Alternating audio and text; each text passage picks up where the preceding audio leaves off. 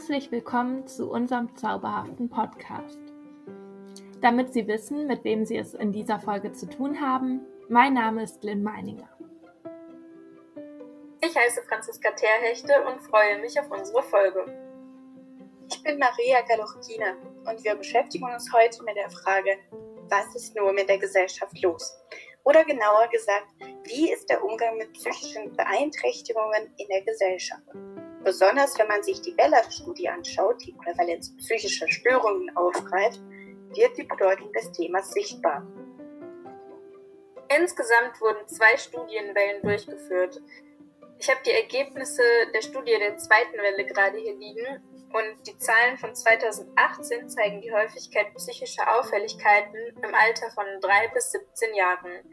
Insgesamt sind 14,5 Prozent der Mädchen und 19,1 Prozent der Jungen betroffen. Die Studie kommt außerdem zu dem Ergebnis, dass psychische Auffälligkeiten vermehrt bei Kindern und Jugendlichen mit niedrigem sozial-ökonomischen Status auftreten. Ich habe hier ein Zitat aus der Bella-Studie, was die Dringlichkeit der Beachtung und frühzeitigen Prävention von psychischen Auffälligkeiten aussagt. Psychische Auffälligkeiten in der Kindheit und Jugend haben negative und langfristige Auswirkungen auf das Wohlbefinden, die Lebensqualität und die soziale Funktionsfähigkeit. Sie führen zu psychosomatischen Beschwerden und Beeinträchtigungen im schulischen Bereich und können sich im Erwachsenenalter als psychische Erkrankungen, Erkrankungen manifestieren. Das Zitat finde ich gut. Und es zeigt genau das, was wir mit dieser Folge erreichen wollen. Es zeigt, wieso das Thema, mit dem wir drei uns heute in der Folge der Zauberlehrline beschäftigen, so relevant ist. Als zauberhaften Einstieg betrachten wir heute die Ballade der Zivilisation. Erich Weinert lebte von 1890 bis 1953. Er ist der Autor dieser, sagen wir mal, etwas anderen Ballade für den Unterricht. Und keine Sorge, wenn Ihnen die Ballade nichts sagt, wir fassen sie für Sie im Schnelldurchlauf zusammen. Genau. Die Ballade handelt von einem dozierenden Arzt, der einen zum Tode verurteilten Mann vor seiner Hinrichtung heilen will.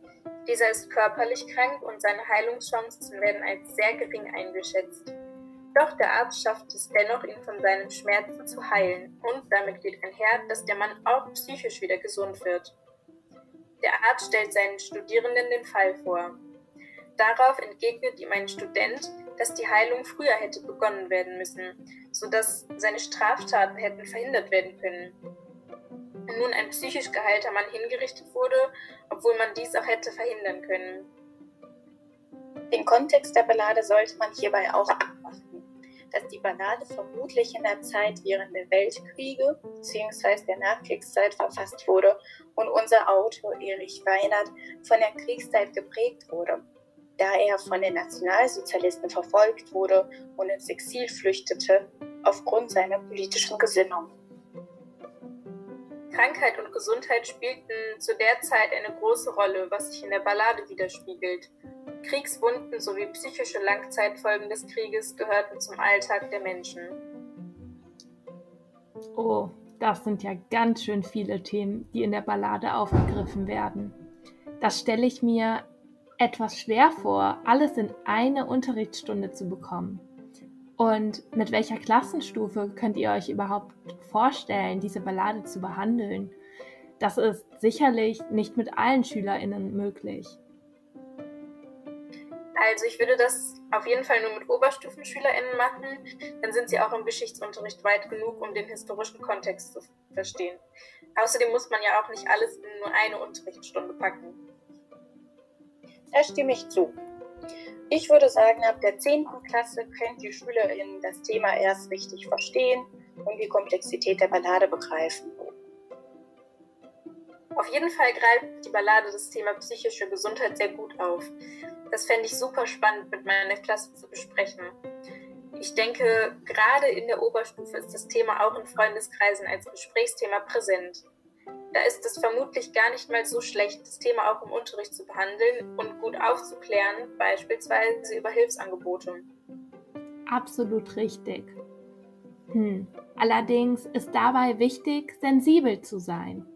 Viele Schülerinnen sind selber von psychischen Problemen betroffen. Oder sie haben vielleicht betroffene Familienmitglieder oder auch Freunde. Das kann man als Lehrperson nicht immer wissen und sollte daher besonders auf seine eigene Klasse achten. Der Raum, um zu sagen, dass es einem zu viel wird, muss auf jeden Fall geschaffen werden. Die Lehrkraft sollte Signale der Schülerinnen wahrnehmen und angemessen darauf reagieren. Das ist super wichtig. Gerade zu Zeiten von Corona sind psychische Probleme sehr verbreitet und die Psychotherapiepraxis sind total überlaufen. Das zeigt uns, dass wir in der Schule solche Probleme eben auch sensibel dabei sein. Wenn man die Förderquoten beim Förderschwerpunkt ESE also emotional-sozialer Entwicklung, mit den festgestellten Quoten der Bella-Studie vergleicht, dann wird deutlich, dass längst nicht bei allen Kindern und Jugendlichen mit psychischen Beeinträchtigungen der Förderbedarf festgestellt wird. Und ohne einen festgestellten Förderbedarf kann das Kind an keine Förderschule gehen, keinen Schulbegleiter erhalten und wird dadurch vermutlich vom System komplett übersehen. Das stellt die Gesellschaft natürlich vor die Herausforderung, sensibel für alle Menschen zu sein.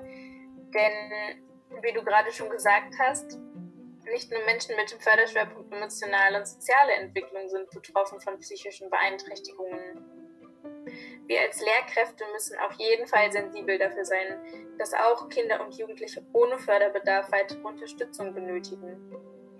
Unsere Verantwortung geht noch viel weiter weil wir als Lehrkräfte dafür sorgen können, dass unsere SchülerInnen Schutzfaktoren erfahren können.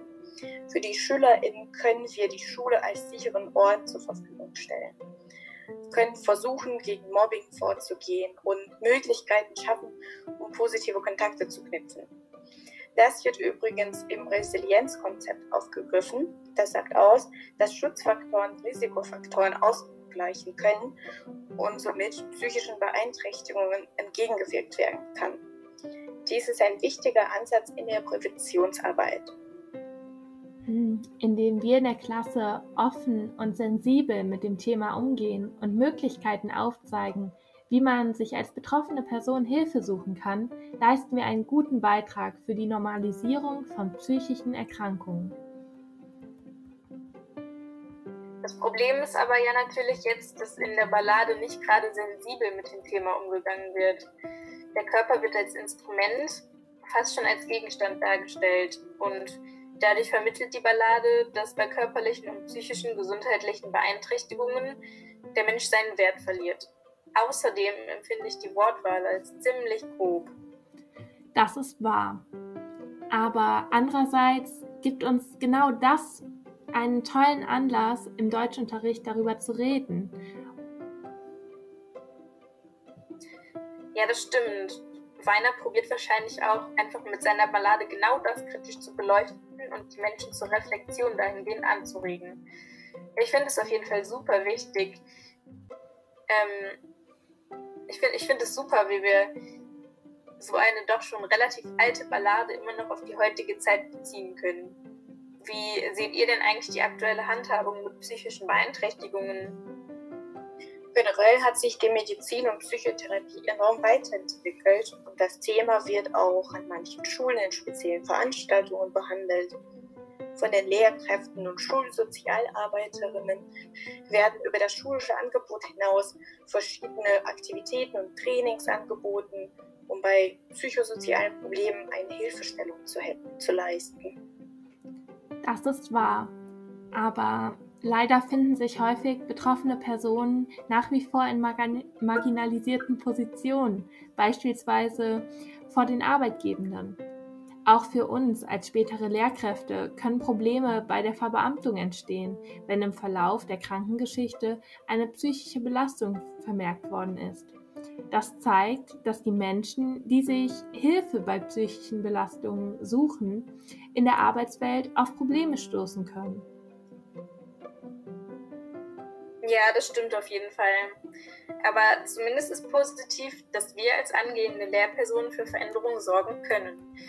Durch das Thematisieren von psychischen Beeinträchtigungen können Vorurteile aus dem Weg geräumt werden und die Sicht der SchülerInnen kann sich verändern. Außerdem gibt es mittlerweile einige gut erprobte Präventionsprogramme für den Bereich Emotionalität, beispielsweise Ben und Lee oder Lubo aus dem All. Diese sind für die Primarstufe entwickelt worden und decken zusätzlich Fachanliegen des Fachs Deutsch ab. Bei Ben und Lee, konzipiert von Hennemann, Hövel und Urban zum Beispiel, werden die Entwicklungsanliegen Emotionswissen und Gefühlsausdruck, Emotionsregulation und Problemlösekompetenz gefördert. Unsere Ballade lässt sich zwar eher in der Oberstufe behandeln, aber gerade die SchülerInnen profitieren natürlich davon, wenn sie möglichst früh in ihren emotionalen Kompetenzen unterstützt werden und wurden. Und ich denke, dass auch in der Oberstufe SchülerInnen AnsprechpartnerInnen brauchen, wenn sie sich psychisch belastet fühlen. Um mit Vertrauenspersonen kommunizieren zu können, ist die Basis des Emotionswissens und des Gefühlsausdrucks unabdingbar. Das finde ich auch sehr wichtig. Besonders beim Thema Inklusion ist dieser offene Blick ebenso wichtig. Wir wollen vermeiden, dass Kinder ausgegrenzt werden. Das betrifft jeden Förderschwerpunkt, sei es körperlich-motorische Entwicklung oder geistige Entwicklung. Und genau wie Kinder das Label eines Förderbedarfs aufgedrückt bekommen, ist es mit dem Abstempeln, wenn ein Mensch psychisch beeinträchtigt ist. Wobei sich beides natürlich auch überschneiden kann. Das ist auch häufig leider der Fall, da sich beides bedingt. Ja, und beim Förderschwerpunkt emotionale und soziale Entwicklung hängen die psychischen Belastungen sehr eng mit dem Förderbedarf zusammen. Relevant für den Förderschwerpunkt emotionale und soziale Entwicklung sind häufig Depressionen, Angststörungen, aggressive Verhaltensweisen oder ADHS. Menschen mit diesen Diagnosen gelten in unserer Gesellschaft meist als psychisch beeinträchtigt. Es werden auch immer mehr psychische Erkrankungen festgestellt. Corona-Pandemie hat sich sehr negativ auf die psychische Gesundheit ausgewirkt. Im Corona-Jahr 2020 betrug die Zuwachsrate der Depressionen und Angststörungen weltweit von 22 bis 28 Prozent. Die Zuwachsraten in Deutschland waren vergleichsweise niedrig, 17 Prozent. Das ist echt krass. Aber vermutlich ist es auch entscheidend, wie eine betroffene Person auf sich selbst schaut, wenn das Umfeld aufgrund dieses Stempels leider nicht immer gut reagiert. Selbstwahrnehmung positiv zu stärken und ihnen zu zeigen, dass sie viel mehr wert sind als die Barrieren, die die Gesellschaft ihnen aufstellt, sehe ich ebenfalls als total wichtige Aufgabe einer Lehrperson. Allerdings sehen schließlich nicht alle Lehrpersonen dies als ihre Aufgabe. Es gibt auch kritische Stimmen, die sagen, dass sowas im Unterricht nichts verloren hat. Und wenn wir in den Lehrplan der gymnasialen Oberstufe schauen, sind zwar sozial-gesellschaftliche Kompetenzen wie zum Beispiel Reflektieren und Beurteilen sowie Sprechen verankert, jedoch obliegt es letztendlich der Lehrkraft, inwiefern man diese Kompetenzerwartungen auf weitere gesellschaftliche Thematiken letztendlich ausweitet. Ja, auf jeden Fall. Beispielsweise steht ja nicht explizit im Lehrplan, dass SchülerInnen lernen sollen zu entkategorisieren oder das gesellschaftliche Problem von Marginalisierung zu erkennen und zu benennen. Daher ist eine Beschäftigung mit solchen Themen im Lehramtsstudium so wichtig, um zu erkennen, dass es in unserer Hand liegt, die sehr gesellschaftlich bedeutsame Themen Platz im Unterricht erhalten. Wie viel Verantwortung wir als Lehrpersonen dabei haben, sollten wir uns immer wieder bewusst machen.